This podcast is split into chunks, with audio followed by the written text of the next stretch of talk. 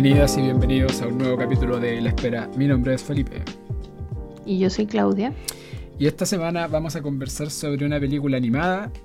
Eh, no recuerdo que hayamos hecho películas animadas, Clau, eh, en esta nueva versión de La Espera. Creo, creo que no, que hace muchos años que no, no hacemos algo animado. Sí, desde los tiempos de 90 minutos o menos que no hacemos algo animado podcast que no, está disponible en Spotify. Es una deuda ni personal. Ninguna red amiga. No, si está, están en Evox. En IV corta ah, X. Eh, si pone 90 minutos o menos, eh, o pone reviews y pone Evox, va a encontrar. De hecho, debería dejar el link de ese podcast, por último, para que la gente como que cachuree. Tenemos podcast bien bueno ahí. Así que vamos. Tenemos, yo creo que al menos 50 películas ahí. Creo que son 50, claro, como entre 50 y 55 capítulos hicimos en ese, en ese podcast. Y bueno, como, como comentábamos, vamos a hacer el, cuento de la princesa Kaguya del director Isao Takahata. Esta película fue producida por Studio Ghibli, eh, basada en una historia eh, japonesa del décimo siglo que se llama La historia del, cortador de bambú, de la cortadora de bambú. Y la película fue bastante eh, comentada como en los círculos eh, cinéfilos. Eh, concepto que no me gusta mucho, pero me acuerdo que el año 2013, que fue el año en el que la película se estrenó, y el año 2014, como que en general estas películas llegan atrasadas a Occidente, como que Japón se la deja, se dejan sus películas por un tiempo y después la empiezan a, difundir por el resto del mundo. Y me acuerdo que era muy, muy comentada en YouTube. Me acuerdo que esta película era la regalona de el youtuber Chris Stuckman, que él hacía en ese tiempo mucho review de, de animación japonesa. Él hablaba mucho de Cowboy Bebop y eh, no me acuerdo. Bueno, de Ghibli sí o sí hablaba también. Y lo que más llamó la atención en ese momento era lo hermoso de su animación y lo distinta que era, no solo con respecto a la animación computarizada que se está haciendo en ese momento en, en, Occidente, eh, sino también de la animación tradicional, incluso japonesa. Es una animación mm. muy, muy especial porque utilizan muchos estilos de animación durante su relato dependiendo de la historia que está contando en el momento. Y la historia de la cual habla es la historia de una. de una. En algún momento en la película hablan que era un espíritu del bosque o una cierta deidad que mm. es encontrada por un cortador de bambú dentro de un tallo de bambú, valga la redundancia. Lo, pareciera que la, la, familia, el cortador de bambú y esa señora lo toman como una, como una señal del cielo. Claro, exacto. y de como un regalo del cielo. De hecho, el, el, cortador de bambú durante toda la película dice, es un, es un regalo de Dios, es un regalo de Dios. Eh, y encuentra... Algo que yo, te, disculpa que te interrumpa, pero yo cuando la estaba viendo pensaba, de verdad, esta es la mejor explicación para lo que está pasando, como talas un, un bambú, sale un, una persona, una mini persona además. Que crece rápidamente. Una, persona chiquitita que de repente se transforma en una guagua de tamaño normal y, la explicación que le encuentras es que es algo divino. como eh. que, bueno, soy muy atea. Eh, bueno, eso nos pasa... De repente me cuestan esas interpretaciones. Eso nos pasa por nuestras creencias y también porque en general Así como hay una escuela que hablaría de esto como una bendición, también puede haber una escuela que piense de otra forma, como es una intervención divina en el mundo terrenal. Pero mm. lo que en general pasaba con, esta pequeña princesa, le vamos a llamar princesa porque mm, desde el, primer minuto le dicen que es una princesa y, y este cortador de bambú todo el rato interpreta todo como que su vida estaba... Eh, su, vida, la vida de este pequeño espíritu estaba destinada a ser una princesa. De hecho, en algún momento corta un bambú, encuentra mucho oro y dice, bueno, esto es una señal clarísima de que tiene que ser eh, una princesa. Y la tengo que llevar a la ciudad. para casarla. Construirle una casa que sea estilo castillo, criarla como alguien de la nobleza y, y casarla con alguien importante, como que no sé de qué, de dónde de solo encontrar el oro sacó toda esa teoría elaborada. Al final, lo que uno termina interpretando claramente es que esos eran los deseos del, del cortador de bambú, pues, tener una vida... Que sí, quería ascender socialmente el cortador de bambú y ahí había un tema como que no, no importaban tanto la, lo que fuera mejor para, para Kaguya, Exacto, la princesa Kaguya. exacto. Y bueno, como, como dice la canción, una canción polémica de estos días a propósito del partido de Chile con Argentina, la princesa finalmente en una villa nació, fue deseo de Dios crecer y sobrevivir a la, a la humilde expresión. Y durante el transcurso de los primeros minutos de la película la vemos siendo muy feliz en medio de la naturaleza, compartiendo con otros niños. eh, y lo que más llama la atención de ella es que todo lo que toca o todo lo, lo que interactúa, como que florece, crece. En el fondo ella, tenía mucha energía por claramente ser una, una especie de deidad o un espíritu que, que era sobrenatural. No sé si te, te pareció a ti lo mismo, pero las primeras, los primeros como montajes de la película, cuando vemos a, a Kaguya crecer rápidamente, jugar con los niños, correr por el campo y verla feliz, eh, me pareció súper, súper lindo como era narrada esa historia, como de una vida sencilla, con una música bien alegre, eh, además acompañado de esta animación que parece como acuarela. Creo que deben haber sido de los montajes más lindos que he visto en, en animación por lejos. Sí.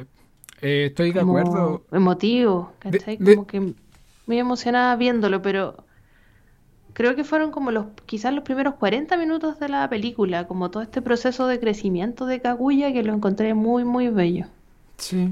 Y tienes eh, relación con que, bueno, obviamente eh, eh, hablamos y mencionamos el tema de la animación, pero también está muy presente este tema musical, que es la canción finalmente que eh, explica mucho de la mitología detrás de la, de la película, que es esta canción que habla sobre la, sobre las especies, sobre, sobre los animales, eh, las bestias y la naturaleza y el paso de las estaciones, que es una canción muy alegre, una canción de niños.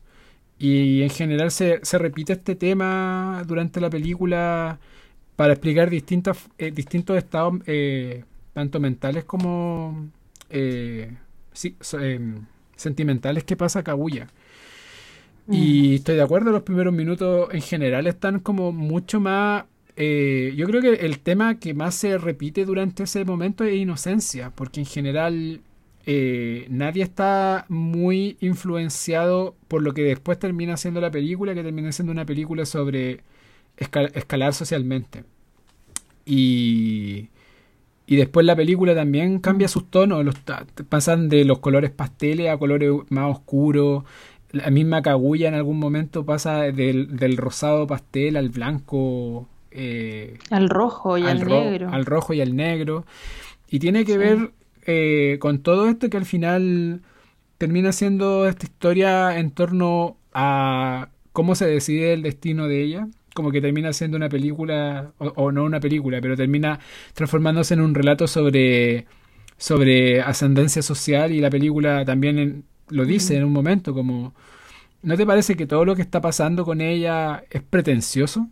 Y, y empieza como a, a- a criticar todo lo que está pasando Kaguya y todo lo que al final termina por eh, corromper este, este espíritu o esta persona eh, que terminan siendo las reglas sociales de la época. Mm, es que probablemente pasa porque nunca fue el sueño de ella, además.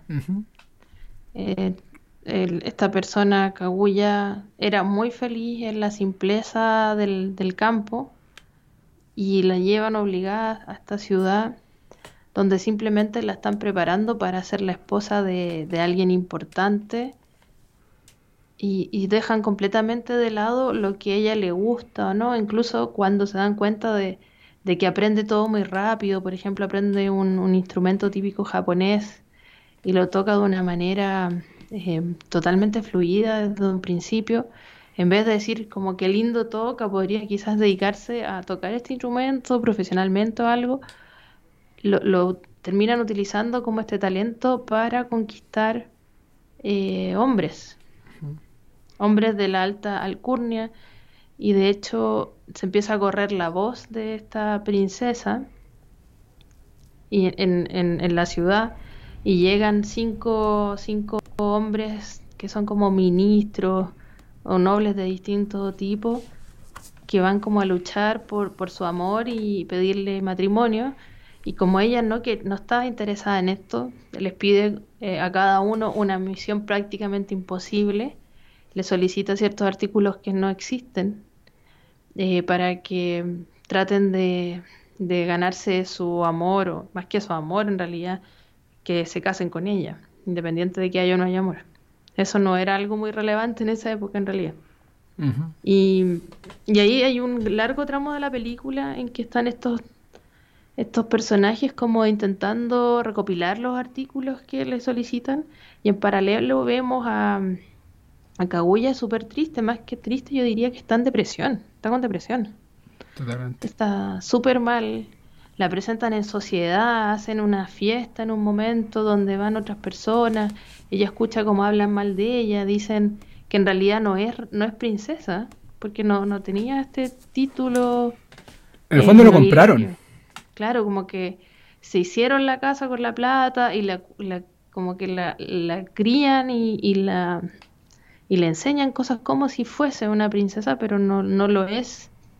Eh, y, y, hablan de eso y hay un momento en que tiene un sueño, en que está escapando y ahí la animación se deforma y se ve como que fueran, no sé, rayas de cuando uno está como con ira dibujando cuando chica.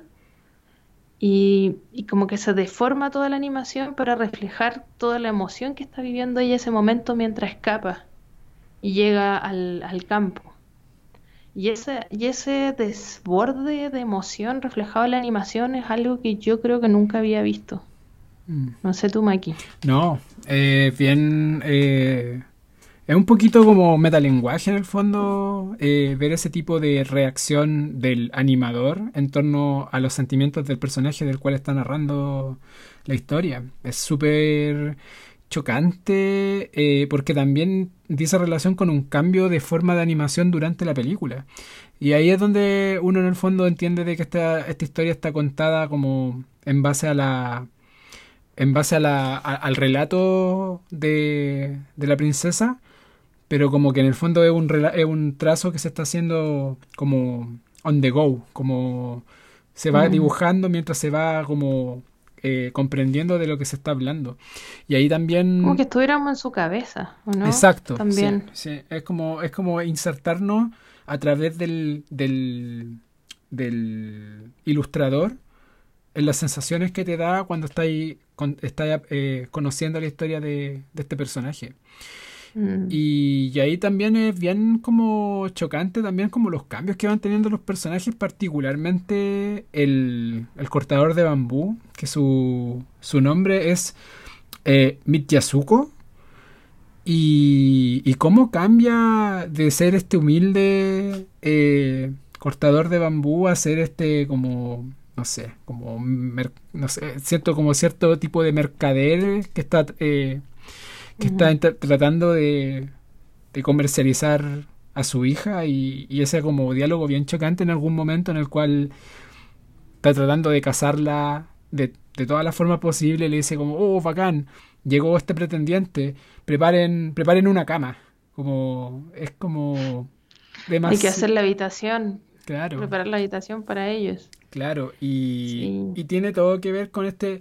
Bueno, en general es una película eh, a mí me cuesta un poco calificar cosas de feminista o no, pero siento que al final cuando te muestra todo este tipo de falta de agencia en su propia vida que tiene Kaguya y estas normas sociales que son sumamente machistas y, todo lo que, lo que conlleva como la posición en la cual se encuentra ella y también la posición del, del padre en este caso como eh, tomando el control de la vida de su, de su hija que igual en el fondo es un relato feminista, eh, creo yo.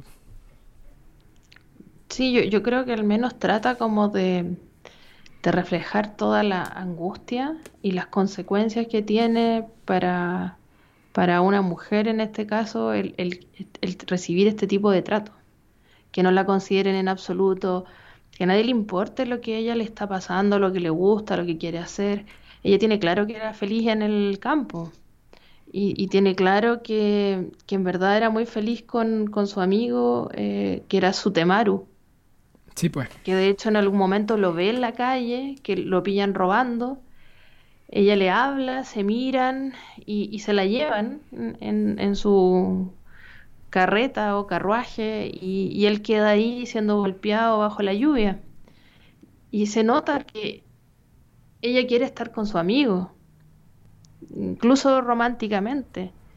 Eh, se quieren mucho y, vislumbraba un futuro con él, pero su familia es la que toma las decisiones por ella y, y pareciera que de verdad a nadie le importa lo que ella quiere. Y, tanto es así que la siguen como promocionando por la ciudad.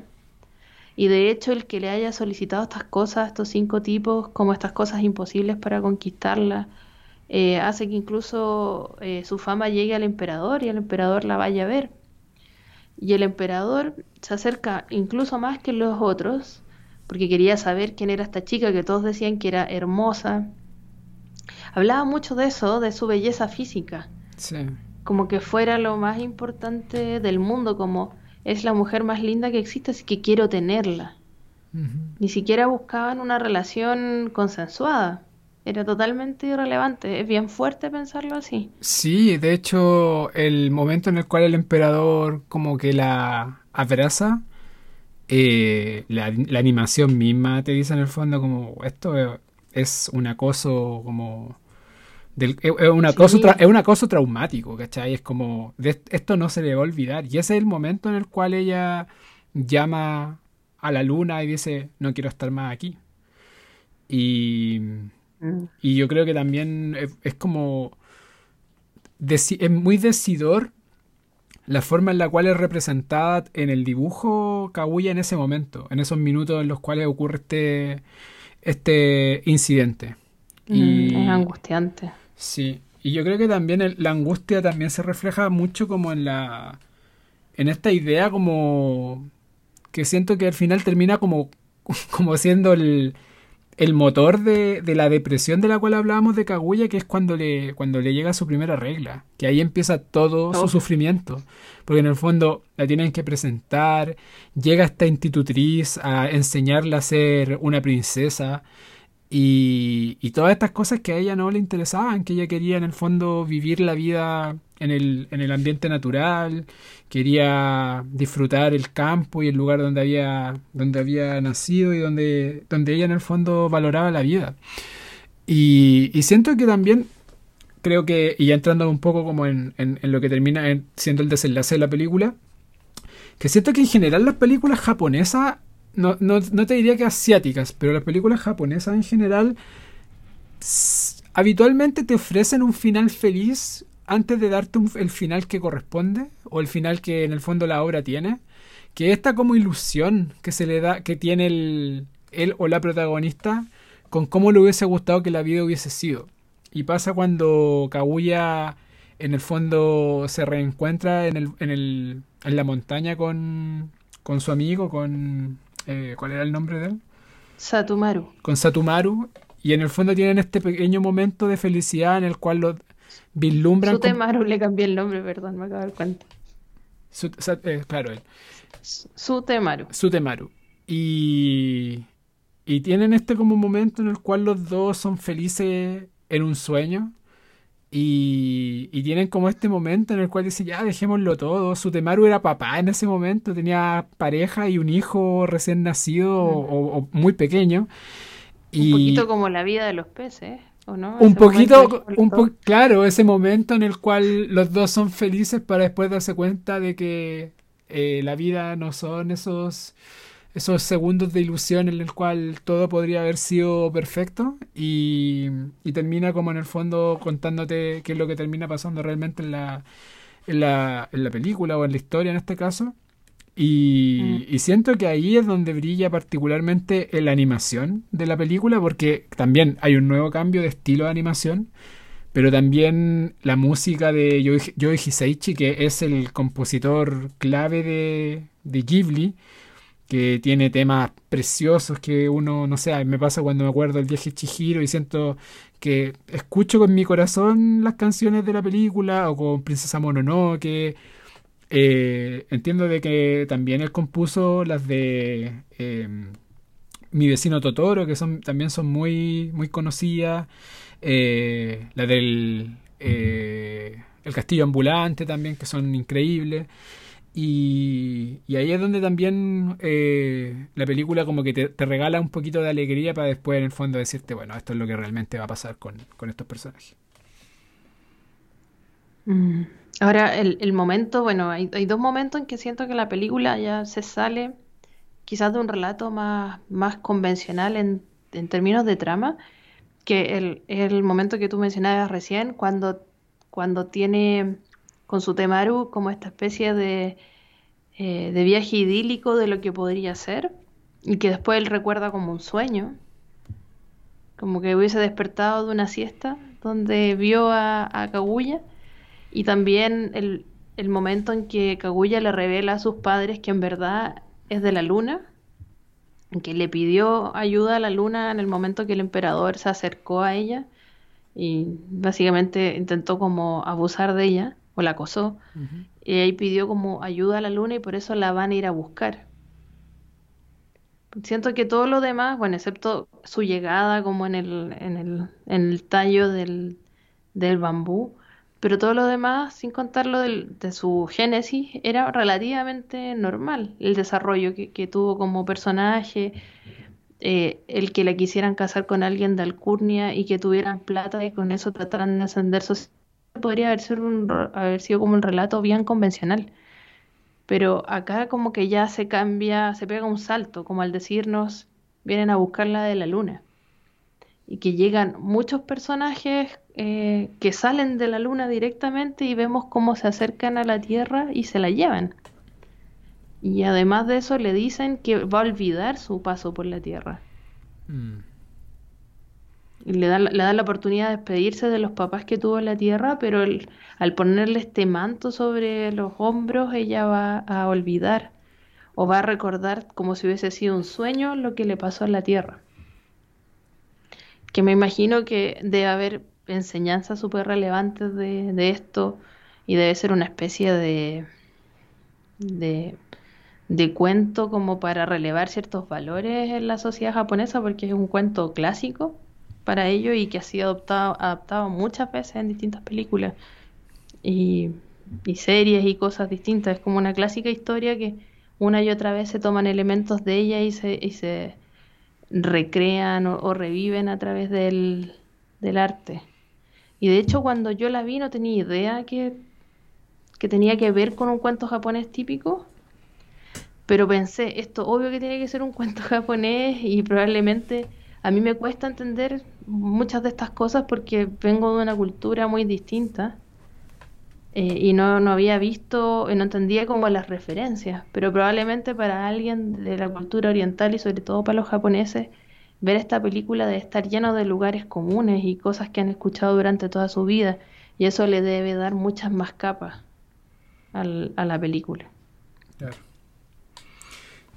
Sí, absolutamente. Y al final yo creo que los que más eh, entienden ese tipo de, de contexto son la gente que está como más metida como en las eras japonesas, porque esta es de una era particular eh, japonesa. Por ahí estaba leyendo de que era eh, del periodo Heian, Heian, no sé cómo se pronuncia, pero es como particular de, de, este Japón que pasa por eras distintas y que con ello también ciertos valores van cambiando y también la estética de como de lo que uno ve, como que en general pasa con, con el arte que uno, o con las pinturas que uno se puede dar cuenta de la, del periodo eh, en el cual está viviendo Japón con, con el tipo de animación o, o, no, no, de animación sino el tipo de, de ilustración que estáis viendo en cierto tipo de, de pintura, ponte tú. Y claro, pues yo no tenía idea de que había sido adaptado eh, en otras cosas, la verdad. Ahí, ahí me sorprendo. Sí, o sea, yo me leí la página de Wikipedia y salía un listado de cosas donde se habían hecho adaptaciones o menciones. Incluso creo que había otra película de Isao Takahata, ¿Ya? donde también hacía una, había alguna parte de la trama en que estaba haciendo referencia al cuento de la princesa Kaguya. Mira. Entonces algo bien clásico y es quizás como que acá, guardando las proporciones, estuviéramos viendo una película y se hable del caleuche, ¿cachai? Como algo que todo el mundo conoce en la cultura chilena. Mm. Estoy viendo de que fue adaptada en Naruto. Sí, sí, una lista súper larga y como que la han mencionado, como que hay muchas referencias a Kaguya en todo tipo de cosas en Japón. Mira, hasta Sailor Moon, que tiene todo el sentido del mundo. ¿Qué onda? Ah, Okami. Okami es un juego eh, que fue muy, muy famoso como en la década pasada, o antepasada a esta altura, porque fue como en el 2006. Y también, pues ahora que lo, ahora que lo recuerdo, también es muy parecida a la historia. Mira, The More You Know. Mm, Interesante. Sí, me gustaría también que habláramos un poquito eh, de cierta parte que es bien importante durante la película, pero obviamente ya hablamos de como de las consecuencias que tiene Kaguya, pero yo creo que igual es interesante re- eh, recordar lo que es las propuestas que, o sea, la forma en la cual metafóricamente comparan a Kaguya y el destino que termina pasando con cada uno de los pretendientes por compararla con distintas cosas. Siento que es una muy inteligente forma de, de poder como saber si te están eh, engrupiendo. Creo que cada vez que pasaba algo distinto con estos, con estos pretendientes, eh, te dabas cuenta en el fondo de, de lo llenos de, de mierda que estaban su- su- sus confesiones y qué sé yo. Eh, e incluso parte de su depresión final radica en que ella finalmente le había traído desdicha a varios de ellos e incluso la muerte. Hay, claro, hay, hay uno de los cinco que se muere y otros que el, el que va a buscar el dragón, Sí. algo de dragón, no me acuerdo qué era del El dragón, collar, el collar del dragón. termina pero súper asustado y como que esa persona no va a querer salir a la calle nunca más, como que esa es la, la sensación del, del trauma que se le, que se le ve. Sí. También a mí me dio mucha risa el, del, el de la ramita, que tenía un tipo eh, haciéndola brillar con un espejo. Me- Mm. No me podía parar de reír de los chanta del hombre. El- el- Pero además el, interesante es que ella no tenía cómo decir que eso era falso, pero llegan estos comerciantes, artesanos, claro, los artesanos a decir como a reclamar porque no le, le- porque les debían plata por hacer esta ramita con, con diamantes y piedras preciosas. O si no, como casi que tendría que haberse casado con él. Claro. Mm. Ahora, claro, ¿quién no ha tergiversado un poquito la realidad para jotearse a alguien que lance la primera piedra? Lo que Claro. pasa es que acá ha llevado al extremo. Y, y además que no hay ningún interés genuino por Kaguya, si eso es lo terrible. Es como que quieren poseer a Kaguya. Quieren ser... No, eso, y de hecho, me acordaste de algo que te iba a mencionar previamente, pero se me, se me, se me había olvidado.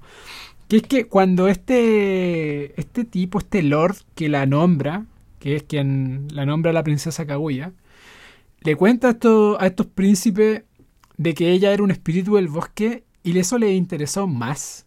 Como que en el fondo ellos estaban conscientes de que este tipo de seres sobrenaturales existen y mucho más les llamó la atención. po. Y después cuando le escuchan tocar el, este instrumento, ahí se vuelven locos. Ahí están todos ya absolutamente desquiciados por ella. Pero quiero en el fondo como recalcarte de que la, pel- le- la historia se hace cargo de la mitología o de, la, Mm. o de lo sobrenatural. No le escapa a lo sobrenatural y, y sobre lo mismo recordé otra cosa que me dio mucha risa y mucha ternura, que es cuando al final de la película eh, el cortador de bambú organiza el castillo completo para defenderla. Y suena esta canción tan bonita cuando aparecen los seres de la luna, que es muy, muy linda. Me, me acuerdo de la canción y me, me siento algo Mm. como en el pecho de lo hermosa que era. Eh, y le tiran sus flechitas y se transforman en flores y todos se ponen a dormir. Y es como... Pues Es muy linda la animación y la música. Y para dar, decirte lo último con respecto a eso, me llama la atención que al final termina casándose Kaguya finalmente, o, al menos eso trata de darte a entender lo que termina ocurriendo con, con este, como cuando le colocan el manto, que también involucraba como perder la memoria. Pero al final, los, los padres de Kaguya en la Tierra finalmente o al menos el padre, porque siento que el padre al final el que estaba tan interesado en casarla, termina cumpliendo en el fondo su, su, su propósito, que era verla casada, pero obviamente eso no le significó ningún ascenso social. ¿Sabéis que no, no pensé en eso? Como que la vi al lado de alguien, pero quizás porque era ya estaba como con sueñito y no, no, no uní los puntos. Pero tenéis razón.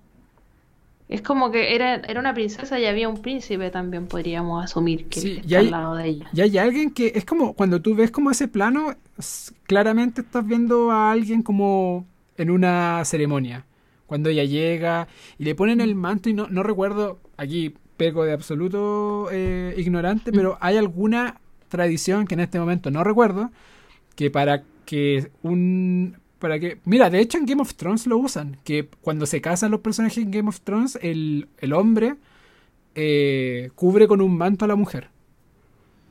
Mm. Y, se, y sentí ese como... Mi completa ignorancia de los rituales matrimoniales está apareciendo porque tampoco recuerdo como que vi Game of Thrones y obvié todos esos detalles. Eh, es que hay muchos rituales en todo caso. Yo he visto unos que hacen con las cuerdas, que van como uniendo las casi que las líneas temporales de las personas, como yo lo interpreto así. Puede haber sido, puede haber sido ambas cosas, como el manto que hace que te olvides que se olvide de este paso, además no muy alegre por la tierra.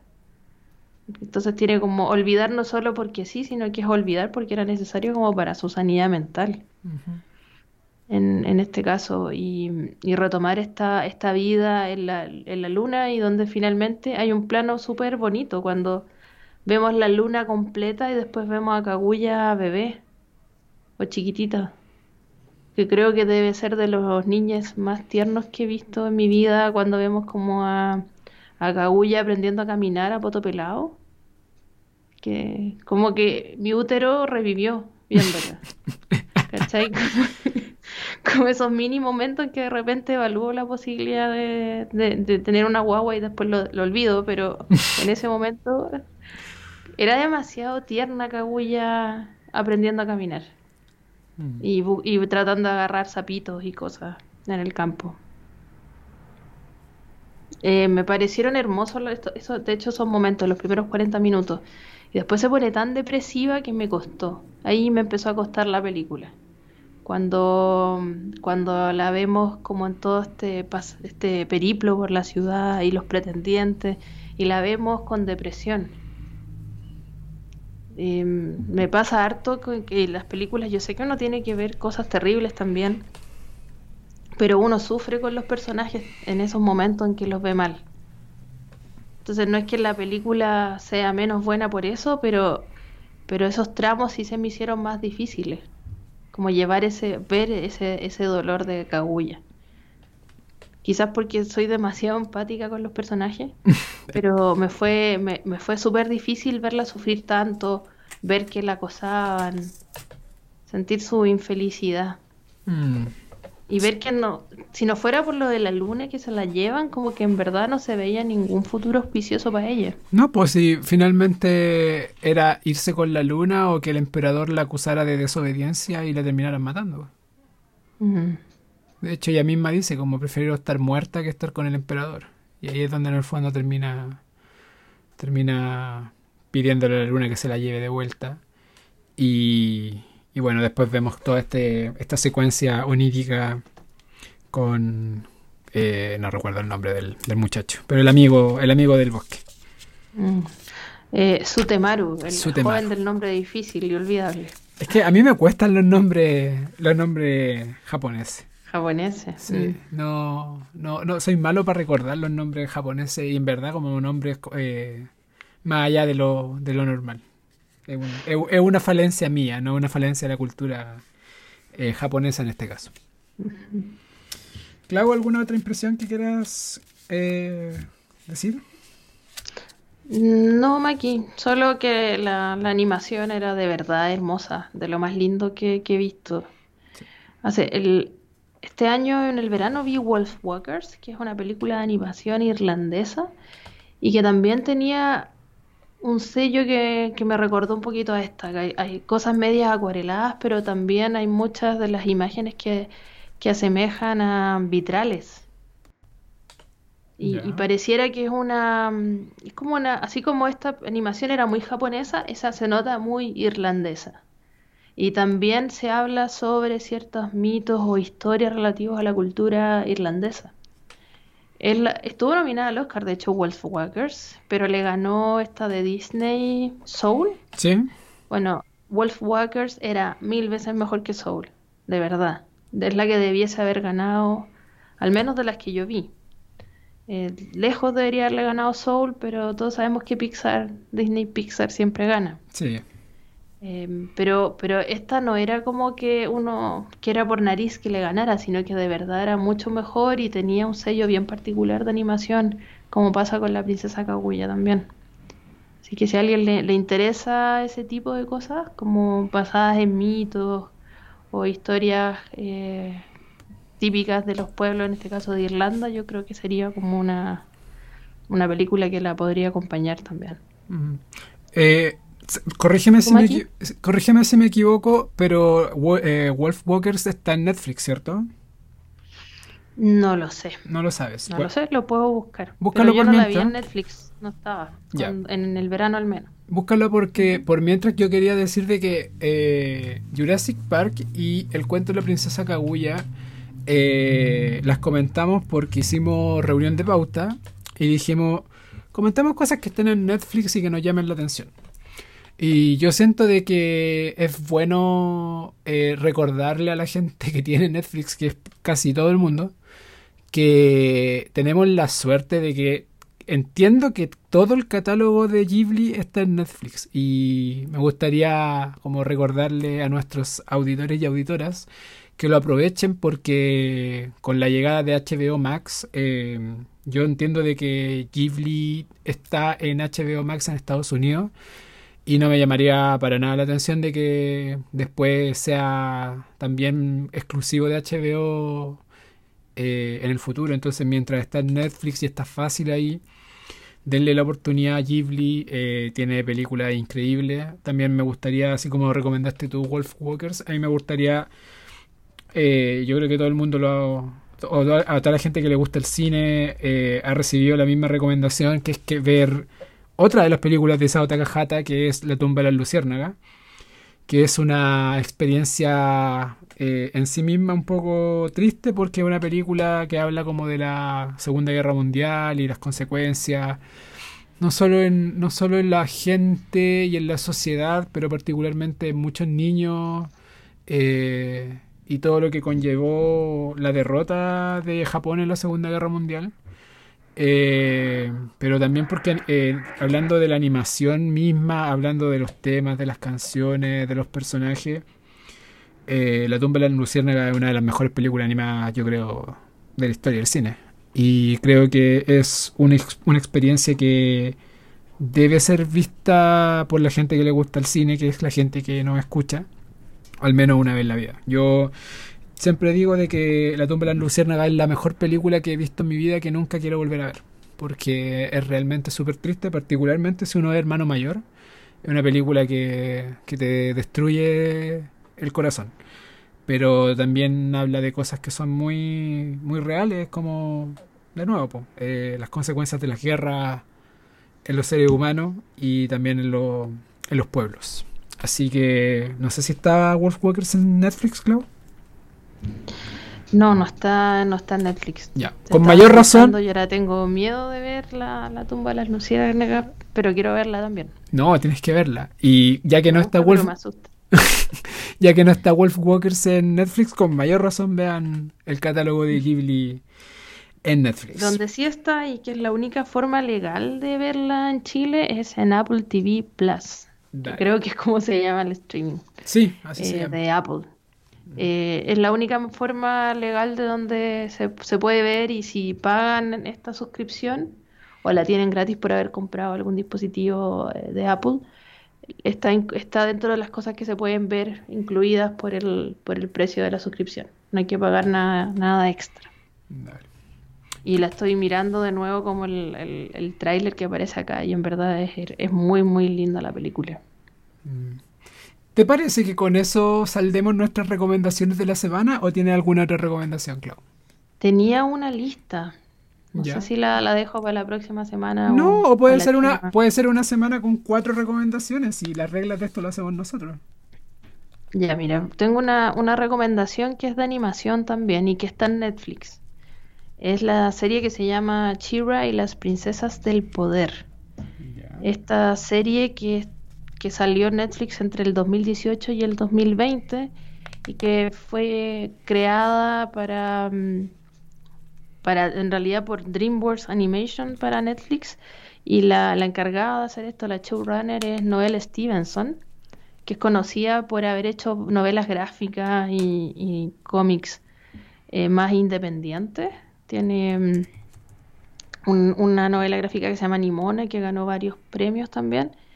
Y ella fue la encargada de, crear esta serie para Netflix a través de DreamWorks y que es una especie de reinicio de la serie ochentera que se llama se llamaba Chira, la princesa del poder, que quizás harta gente la vio, no quizás los 80, probablemente los 90 cuando la daban los canales de, televisión acá en Chile, y donde Chira es la hermana gemela de He-Man, básicamente. Entonces había una relación con, con He-Man en, esta, en este reinicio de Chira en realidad nunca vemos a He-Man ni se nos menciona, ¿ya? Pero, pero claramente eh, viene de ahí la, la, historia, por eso el nombre Chira y, y He-Man. Y en particular en esta historia de Chira y las princesas del poder seguimos a Dora, que es una joven huérfana que en algún momento, en el capítulo 1 de la serie, obviamente se, da cuenta que puede transformarse en esta legendaria guerrera llamada Chira, que tiene poderes especiales, en realidad es muy poderosa, y además se da cuenta que este ejército donde había sido eh, criada a cargo de Hordak, eh, era en realidad, eran más bien los villanos ya, básicamente ella creía que había sido criada por los buenos de una guerra, por el bando de los buenos, y se da cuenta que, en realidad estaba en el bando equivocado y decide desertar de ese ejército y ayudar al, como a los rebeldes, por así decirlo, ya como a los de la revuelta, mm. podríamos decir. y, algo, algo tipo Moisés, ¿Mm? finalmente. Sí, bueno, en al final estos, estos como tópicos se van repitiendo. Y de hecho, Chira me recuerda mucho a Avatar. Serie que yo no he visto, es uno de mis grandes pendientes. Oh, es que Avatar es tan hermosa como Chira aquí. son unos viajes, unos viajes del héroe tan lindos, que son series que en teoría son para niños, ambas son como de 7 años o más, pero yo las vi viejas y me volví adicta y las disfrutaba y lloraba y reía. Lo pasé, lo pasé muy bien viendo Chira y, viendo Avatar. Ve, ve cualquiera aquí. Yo creo que te le va a hacer bien a tu alma. No, lo tengo claro. Como terapia. Lo tengo claro. Tengo tanto pendiente, Clau, que bueno, en algún momento me voy a poner al día con todo lo que debo con, con esta Yo creo que deberías como ponerlos arribita en la lista a, a Avatar y a Chira, porque de verdad son, son historias súper lindas. Y, y en este caso, Adora tiene una relación bien cercana con una amiga que se llama Catra, eh, que las dos eran huérfanas y fueron criadas en este ejército. Y cuando deserta, la amiga no la quiere seguir. Y, y esta amiga se convierte en la gran antagonista de la serie y están toda la serie peleando. Chira además, o bueno, Adora, que se transforma en Chira, va como generando nuevos lazos con las personas de, como con estos rebeldes, y dentro de estos rebeldes hay muchas princesas, ¿ya? Y ahí también genera otras relaciones humanas que son bien bonitas. Yo creo que la serie habla harto como de la familia, pero no solo esta familia biológica, sino como esta familia encontrada. Eh, sobre, mucho sobre como la, amistad.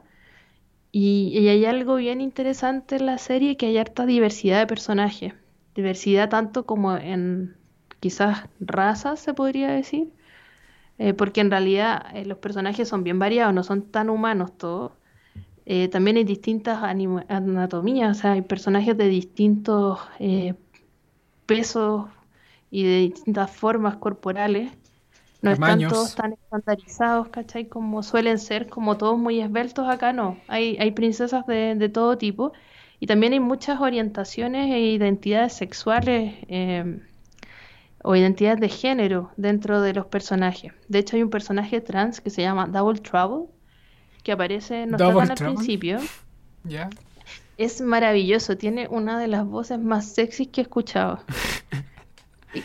y, es como, es súper maquiavélico además. Y es sexy, es demasiado sexy Double Trouble. Porque no lo podía odiar. En realidad, esta, esta es una de esas series en que tú no puedes odiar a ningún personaje. Todos tienen algún motivo. De hecho, Catra, que es la antagonista, yo la amo. Es maravillosa. Y es en teoría la mala y se manda un montón de embarras, pero no podía odiar a Catra. Em, y además de esta serie, sorprendentemente, si bien las protagonistas no son tan famosas, la que hace la voz de Dora se llama Amy Carrero y Catra está interpretada por a J. Michalka, que creo que hizo como series infantiles, en, no sé si en Nickelodeon o algún canal de ese estilo. Eh, si hay otras actrices más famosas haciendo papeles secundarios, por ejemplo está Sandra Oh, que hace el papel de Castalpela, y también hay un par de episodios, creo que son tres, donde está Gina Davis haciendo de Juntara. Yo de verdad estaba viendo la serie y dije, esta voz la conozco, Dije, esta es Gina Davis, y fue a buscar y era ella. Pero tiene una voz súper característica. Y también eh, una de las princesas que es Perfuma está interpretada por Génesis Rodríguez, que es la, hija del Puma Rodríguez. no sé si tú estáis, pero tiene una carrera en Hollywood de hace harto tiempo. No tenía idea. Ha hecho hartas cosas con voz, pero también tiene hartas películas como live action. Y hace muchos años yo me acuerdo que vi una teleserie con ella que era Doña Bárbara, que hacía un personaje muy chistoso. ¿Doña Bárbara es, es... dos ¿Mm? maridos? Eh, no, no, era... Doña Bárbara es como un personaje típico mexicano, de hecho se basa en una, en una novela. Ah, ya, sorry la... Sorry la... Es Doña Flor. Ah, Doña Flor, mira, nada que ver lo que dije, nada que ver. Bueno, Doña Bárbara Génesis Rodríguez tenía un personaje bien importante y era muy chistosa. Bueno, y acá hace la voz de Perfuma. Así que de verdad les recomiendo mucho ver Chira y las Princesas del Poder. Son cinco temporadas que están en Netflix.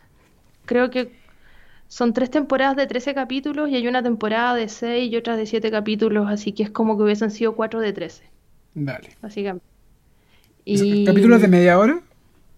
Como de 20 minutos. Ah, ya.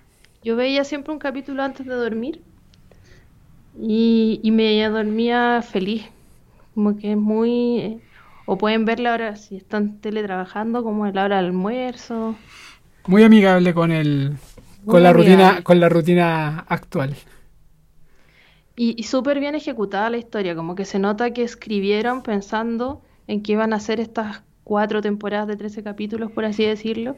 Entonces el arco final, la temporada, yo creo que es la 4 y la, el final de la cuarta y toda la quinta, es una ejecución perfecta de cómo ir cerrando la historia. Qué bacán. La historia cierra perfecto. Me tinco, eh, Sí, vean Chira. Además está Netflix, que es como la plataforma que todo el mundo tiene, así que... Bueno, este va a ser un, un capítulo, de hecho debiese llamarse el capítulo especial de Netflix.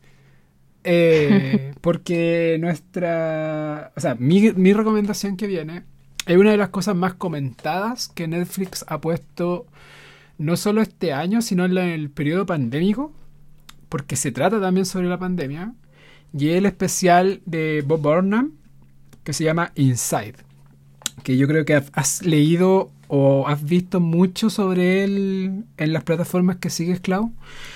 Porque ha sido súper laureado por críticos, por otros actores, por la forma en la cual eh, narra no solo la pandemia y lo que ha significado vivir en el encierro y en el ensimismamiento durante este periodo de tiempo, sino también con cómo eso afecta no solo tu vida profesional, sino también cómo te afecta de forma humana cuando las relaciones eh, con otras personas, en este caso de un comediante con su público, eh, son tan necesarias. Y, y, esa como dicotomía un poco en que en general el comediante moderno eh, hace mofa de la vida tradicional y, y, también de las personas que viven esta forma de vida eh, y que también juegan mucho con el tema de que la audiencia se siente identificada con lo que tú estás proponiendo. Eh, y eso también cómo es llevado al extremo cuando tu necesidad eh, creativa en el fondo de generar contenido es tan grande que termina afectándote psicológicamente en el fondo. Y yo creo que muchos lo vivimos durante la pandemia que estábamos conviviendo con una pandemia, estábamos conviviendo con nuestras vidas propias y de repente el encierro nos hacía sentirnos como que en el fondo no estábamos haciendo mucho. Eh, yo creo que particularmente la gente que no tenía una jornada laboral extenuante como muchos que finalmente durante los primeros meses de la pandemia teletrabajaban tanto que terminaban cansados y que quizás no se pasaban estos rollos, pero también están la gente que sí se pasaba estos rollos que sentía en el fondo de que de que estaba perdiendo el tiempo porque no estaba viviendo la vida del punto de vista en el cual quería vivirla y que estaba teniendo un, uno de estos parones obligados en los cuales te da mucho tiempo para pensar y muchas veces pensar la ansiedad, el, el miedo, ver muertos eh, en la tele y que hoy en día estamos tan desensibilizado al hecho de que al menos en Chile están muriendo mm. mil, personas a la semana. Eh, pero todo eso, cómo te afecta psicológicamente y también cómo afecta tu, creatividad. Y, y, este especial que dura, dura una hora y media, es un especial muy, muy musical. Y uno en el fondo, una de las cosas que más siente después de ver este, eh, este especial es profunda envidia por Bob Burnham porque es muy talentoso. Yo creo que hace mucho tiempo que no veía un ser humano tan talentoso como este. ¿En serio? Que pasa por un montón de estilos musicales, que habla de temas relevantes, que, no sé, se burla del Internet, pero también te dice en el fondo de que el Internet es, tan necesario para todo y, y, no sé, siento que tiene como, de nuevo, estas esta como dicotomía en las cuales los dejo a desprecio por la vida moderna, pero también como esta adicción a la vida moderna que es inevitable porque es el medio en el cual nos estamos moviendo hoy en día. Y, y también hay que decirlo, al final del, del, documental también te deja un dejo de, un dejo de ansiedad porque siento que, al menos en mi caso, yo pasé por esa etapa en las cuales ya estaba ahí tan destruido mentalmente. Yo me acuerdo particularmente que julio del año pasado para mí fue súper fuerte, fue como el pic pandémico, en, uno de los pic pandémicos en Chile, mm. y donde ya no, no veíamos esperanza y, y, en el fondo también llevaba ahí cuatro meses encerrado y ya no, no sabía y en el fondo te, te, sobrepasa como la desesperación y, eso también te afectaba como en tu diario vivir, en tus relaciones, tus tu, tu, crisis de ansiedad y eso también está reflejado en un especial de comedia. El, especial pasa desde la risa, desde la parodia, desde lo que tú esperarías en un especial de comedia y también una reflexión en torno a todo lo que hacía este periodo. Eh, siento que es una recomendación, de nuevo, como mi recomendación de La tumba de la luciérnagas, en las cuales vaya a pasar por, por sensaciones que quizás no tiene ganas de pasar, pero yo creo que también es un, es un, es un ejercicio artístico súper eh, sincero en, en, ese sentido, porque eh, también no solo nos reímos durante la pandemia, también lo hemos pasado súper mal. Y creo que vale la pena mirarlo también para decir, bueno, en menor o mayor medida eh, hemos pasado por las mismas cosas que pasó Bob Burnham. quien, a quien, vuelvo a repetir, yo no conocía hasta Promising Young Woman. Yo no tenía quién era él. ¿En serio? te lo juro, no sabía quién era Bob Burnham antes de eso. Después caché que tiene un montón de especiales de comedia y que él es, eh, comediante más que actor. Y de verdad creo que eh, bueno, después de Promising Young Woman y después de esto mismo, yo creo que va a aparecer en muchas cosas en nuestro futuro porque de ¿Qué hace? Claro, hace, ha estado metido en distintos roles. Yo no he visto lo especial y estoy bien intrigada porque todo el mundo está diciendo que ha, estado como tirándole muchas flores por lo talentoso que es y, por el sello particular que tiene, pero no he querido leer más como para, para verlo sin spoilers, si es que puede ser un spoiler. No, en verdad no creo que sea muy spoileable un especial de comedia. Pero él además, bueno, tiene un especial que siempre está como en los rankings de Letterboxd, como el, especial mejor valorado, uno de los mejores valorados, calificados, que es Make Happy, creo, y que también está en Netflix, al parecer. Y dirigió y escribió A Grade. No sé si viste esa película. No te puedo creer que A Grade es de él. Es de él. No lo, no puedo creerlo. Sí. ¿La viste? No, pero, o sea, sé de qué se trata y fue una de las mejores películas de su año.